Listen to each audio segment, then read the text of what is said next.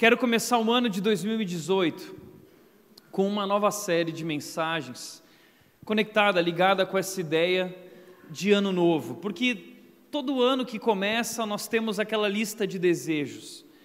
Uh, desejos muitas vezes que se estendem por muitos anos e não vamos cumprindo. E cada ano que se renova, nós temos essa esperança ou essa ilusão de que nesse novo ano tudo será diferente, nós vamos realizar tudo aquilo que nós desejamos.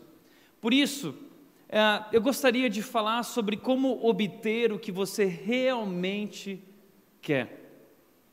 E a pergunta óbvia, para começar a nossa série, a pergunta é a seguinte: é o que você quer? O que você quer? O que você quer? Todo mundo quer alguma coisa. E você vai ter respostas diferentes para essa pergunta em cada momento diferente da sua vida. Então, quando você tinha 16 anos, você respondeu essa pergunta de uma maneira diferente de quando tinha 18 anos. Você, aos 25, responde essa pergunta diferente do que quando você tem 35, 40, 45, 55. Cada momento da vida você vai querer coisas diferentes. Parece também que quanto mais velho nós vamos ficando, menos talvez nós vamos querendo, mais clareza sobre as coisas nós vamos obtendo, o que realmente importa, o que nós realmente valorizamos. Talvez para você a pergunta não seja o que você quer, mas talvez a sua pergunta seja quem você quer. Talvez você está sozinho e você sente o desejo de conhecer alguém e você tem vivido essa luta interior, esses questionamentos alguns medos, e talvez você pense que 2018 pode ser o ano da bênção. Não é?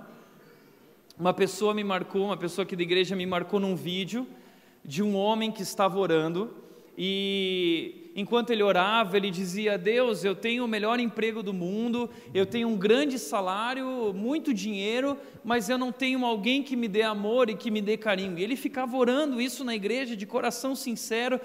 E os crentes mancão do lado pegaram o celular e começaram a filmar um cara falando isso.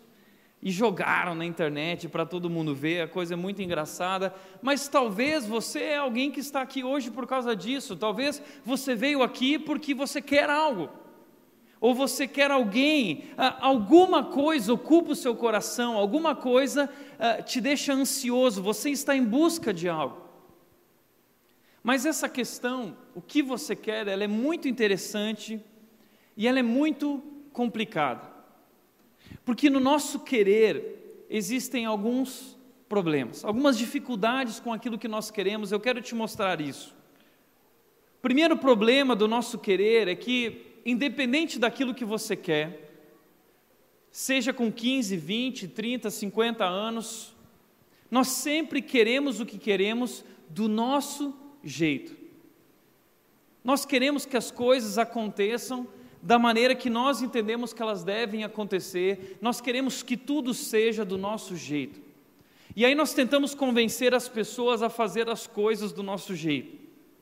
Você tenta convencer ele, você tenta convencer ela, você tenta convencer todos e você força a barra para conseguir o que você quer. Se for preciso, você grita, se for preciso, você ameaça, se for preciso, você chora, você faz o que for preciso, você esperneia. E aí, quando você consegue o que você quer, você tem isso. Mas isso perdeu a graça, porque você perdeu todo mundo. Passou, você passou por cima do outro, passou por cima da outra. Talvez isso tenha acontecido no seu casamento, talvez isso tenha acontecido no seu trabalho, talvez isso tenha acontecido na sua vida.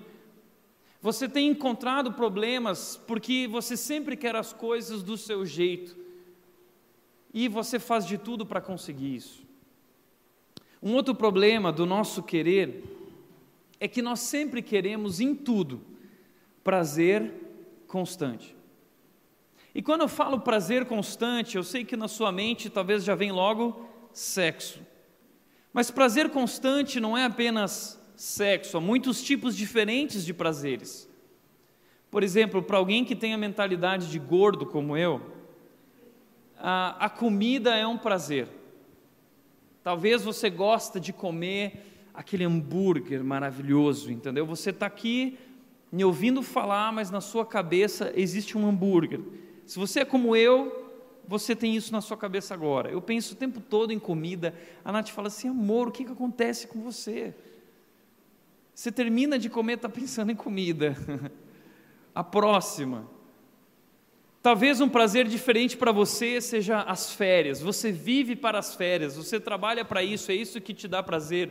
Talvez você gosta de viajar, talvez seja uma espécie de entretenimento. Você gosta de assistir filmes, você gosta de uh, entrar no Netflix e nessas férias desse ano novo você aproveitou para assistir várias temporadas da sua série preferida.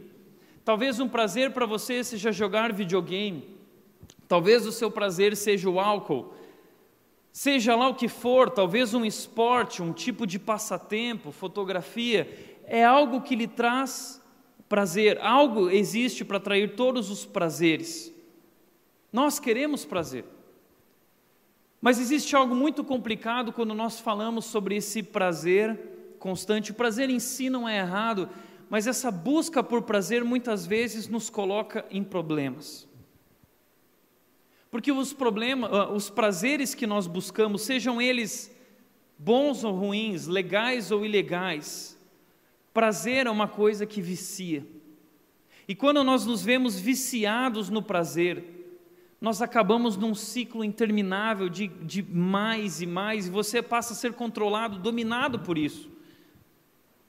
Prazer que vicia acaba com o prazer, e não é isso que nós queremos. Então, uma coisa que pode até ser boa acaba se tornando uma coisa ruim e destrói o nosso prazer, ou pior do que isso, começa a nos controlar. Então, sempre que nós queremos esse prazer constante, há o perigo de se tornar um vício. Nós acabamos viciados nisso e somos controlados por isso, e isso destrói a nossa vida. Uma terceira coisa, um terceiro problema do nosso querer é que, seja lá o que nós queremos, nós queremos agora. Nós somos uma geração imediatista, nós somos uma geração impaciente, nós somos a geração miojo que gosta das coisas instantâneas.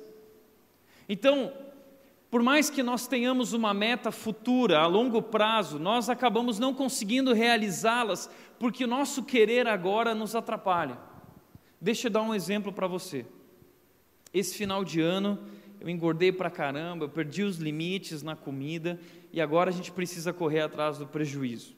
Mas eu já coloquei a meta, eu já falei para a Nath, não, esse ano vai ser diferente. Eu quero terminar o ano, eu quero terminar 2018 fit, tá? Então o projeto de 2018, além de outras coisas, na área da saúde, eu quero terminar 2018 fit. Mas o que eu quero quando eu sair do culto aqui essa noite é comer um hambúrguer. Porque eu mereço. Eu trabalhei, entendeu? E, e, foi um culto na manhã, o culto da noite, e foi um culto bacana, um culto especial. Amor, eu acho que eu mereço, entendeu? Então, os nossos prazeres, aquilo que nós queremos agora, acaba atrapalhando aquilo que nós queremos lá na frente. Então, os nossos desejos, eles estão em conflitos. O que nós queremos entra em conflito com o que nós queremos agora. Nossos desejos momentâneos conflitam com nossos desejos a longo prazo. Talvez você quer muito algo na sua vida, você quer conquistar aquilo e você precisa lutar para conquistar aquilo, seja financeiramente ou seja como for, mas os teus prazeres momentâneos, desejos, o teu querer agora acaba te impedindo, acaba te destruindo. Um outro problema do nosso querer é que nós nunca estamos satisfeitos. Nós sempre queremos mais. Uma vez perguntaram para o grande empresário Rockefeller nos Estados Unidos, um bilionário, e perguntaram ah, para você quanto é o suficiente? E ele disse: mais. Isso é verdade sobre nós. Nós sempre queremos mais. Mais dinheiro, mais bens, mais reconhecimento, uma posição cada vez mais alta, e nós o tempo todo nos enganamos dizendo: não, quando eu chegar aqui, quando eu tiver isso, Quando eu conquistar isso, se eu tiver, aí sim, então eu estarei satisfeito. Aí tá bom. Mas isso é uma ilusão. Eu lembro de situações assim quando eu era criança, e eu chegava para o meu pai, naquele meu impulso, naquele ímpeto, eu dizia: Pai, aquilo é tudo que eu quero na minha vida, tudo, Pai. Aqui eu preciso daquele brinquedo, eu preciso daquele jogo, e quando eu tiver aquilo, então nada mais eu vou precisar na minha vida. E aí então, depois de trabalho, de tempo, seu pai conquista, ou você vai lá e conquista, e você tem aquilo, e passa uma, duas semanas, aquilo perde a graça. Nós conquistamos, mas nós acabamos cada vez viciados e querendo mais. É um ciclo interminável. Nunca estamos satisfeitos. É um ciclo sem fim. Então, essa história do que nós queremos, dos nossos desejos, isso é algo muito complicado. Como disse o autor C.S. Lewis, dos maiores escritores cristãos, considerado o maior escritor do século passado, esse homem é um cara muito interessante porque ele não cresceu numa igreja como nós, pelo contrário, C.S. Lewis ele era ateu, ele era agnóstico. E ele cresceu dessa maneira, ele foi para a guerra, e depois, vendo as coisas na guerra e olhando para a sua vida, ele descobriu que nada daquilo fazia sentido, ele era tão triste. Então ele conta que ele teve um encontro com Deus. E ele conta isso num livro chamado Surpreendido pela Alegria, a história de como ele conheceu a Deus e entregou a sua vida a Deus. E ele se tornou um grande homem porque ele não tem aquela mente tradicional daquilo que nós achamos como as coisas são. O C.S. Lewis ele traz visões diferentes a respeito de assuntos diferentes e a sua visão sobre o inferno, ela é no mínimo interessante. Existe um livro que ele lançou chamado o Grande Divórcio. Aqui no Brasil, esse livro se chama O Grande Abismo, em que ele vai falar sobre a diferença do céu e do inferno. E ele vai falar sobre isso de uma maneira fantasiosa, como ele faz nas suas histórias, mas trazendo verdades no meio de tudo isso, trazendo imagens no meio de tudo isso, com as quais nós nos identificamos e entendemos. Então ele diz o seguinte sobre o inferno: que o inferno é um lugar onde todos conseguem o que querem apenas pensando nisso. O inferno é um lugar onde todo mundo vai ter o que quiser, apenas pensando, querendo, e pum, as coisas acontecem. Bom, peraí. Eu pensava que isso aqui era a definição do céu, não é? Eu pensava que o paraíso seria esse lugar onde qualquer coisa que eu quisesse ou pensasse, pum, instantaneamente estaria ali. Então você estaria encostado lá numa nuvem, curtindo um anjo tocando harpa, né, aquela música linda, e de repente você fala assim: puxa, me bateu uma vontade de tomar uma Coca-Cola ouvindo esse anjo. E aí você pensaria, pum, aquela Coca-Cola que chega a molhar a sua cara porque o gás está assim gelo e limão dentro. E eu tenho uma definição diferente de céu e inferno. Para mim, o céu vai ter coca e o inferno vai ter Pepsi. Vá para o céu, tá bom? Mas na verdade, é no inferno, como C.S. Lewis diz, que na verdade essa ideia que nós temos, que todos os nossos desejos realizados é algo bom, não é algo bom, isso traria o inferno para a nossa vida, isso traria o inferno para a vida das outras pessoas, é isso que tem acontecido. É muito interessante essa visão do C.S. Lewis, porque satisfazer todos os nossos desejos é algo extremamente perigoso. E talvez você diz, puxa, então, o que eu faço? Essa é a visão que a Bíblia nos traz. Eu quero te mostrar o que Tiago disse no capítulo 4 do seu livro, no versículo 1. Ele disse sobre esse assunto, e Tiago é muito interessante também, porque ele é irmão de Jesus, e Tiago ele não acreditava em Jesus. Tiago ele sempre duvidou de Jesus, ele olhava para o seu irmão que se achava o próprio Deus e dizia uma porção de coisas loucas, e ele pensava: meu irmão é louco da cabeça, ele não bate bem. Só que um dia, Tiago viu a ressurreição, ele viu a crucificação e viu a ressurreição, ele viu Jesus ressuscitado, então isso transformou a sua vida de tal maneira que ele se tornou um líder na igreja de Jerusalém e ele foi morto por pregar o evangelho em Jerusalém. E o, o, o túmulo de Tiago foi encontrado em Jerusalém e data do século I, com a inscrição da família de Jesus. Você pode procurar no Google ou visitar isso lá naquela região, você vai encontrar o túmulo e os ossos de Tiago. E Tiago, que foi transformado porque ele entendeu quem Jesus Cristo de fato era, ele escreveu esse livro tão bom, tão prático sobre a vida cristã e sobre o mundo e sobre a nossa vida. E ele disse o seguinte sobre aquilo que nós queremos e aquilo que nós desejamos. Ele disse: De onde vêm as guerras e contendas que há entre vocês? De onde que vêm as guerras? De onde que vêm as contendas que existem entre vocês?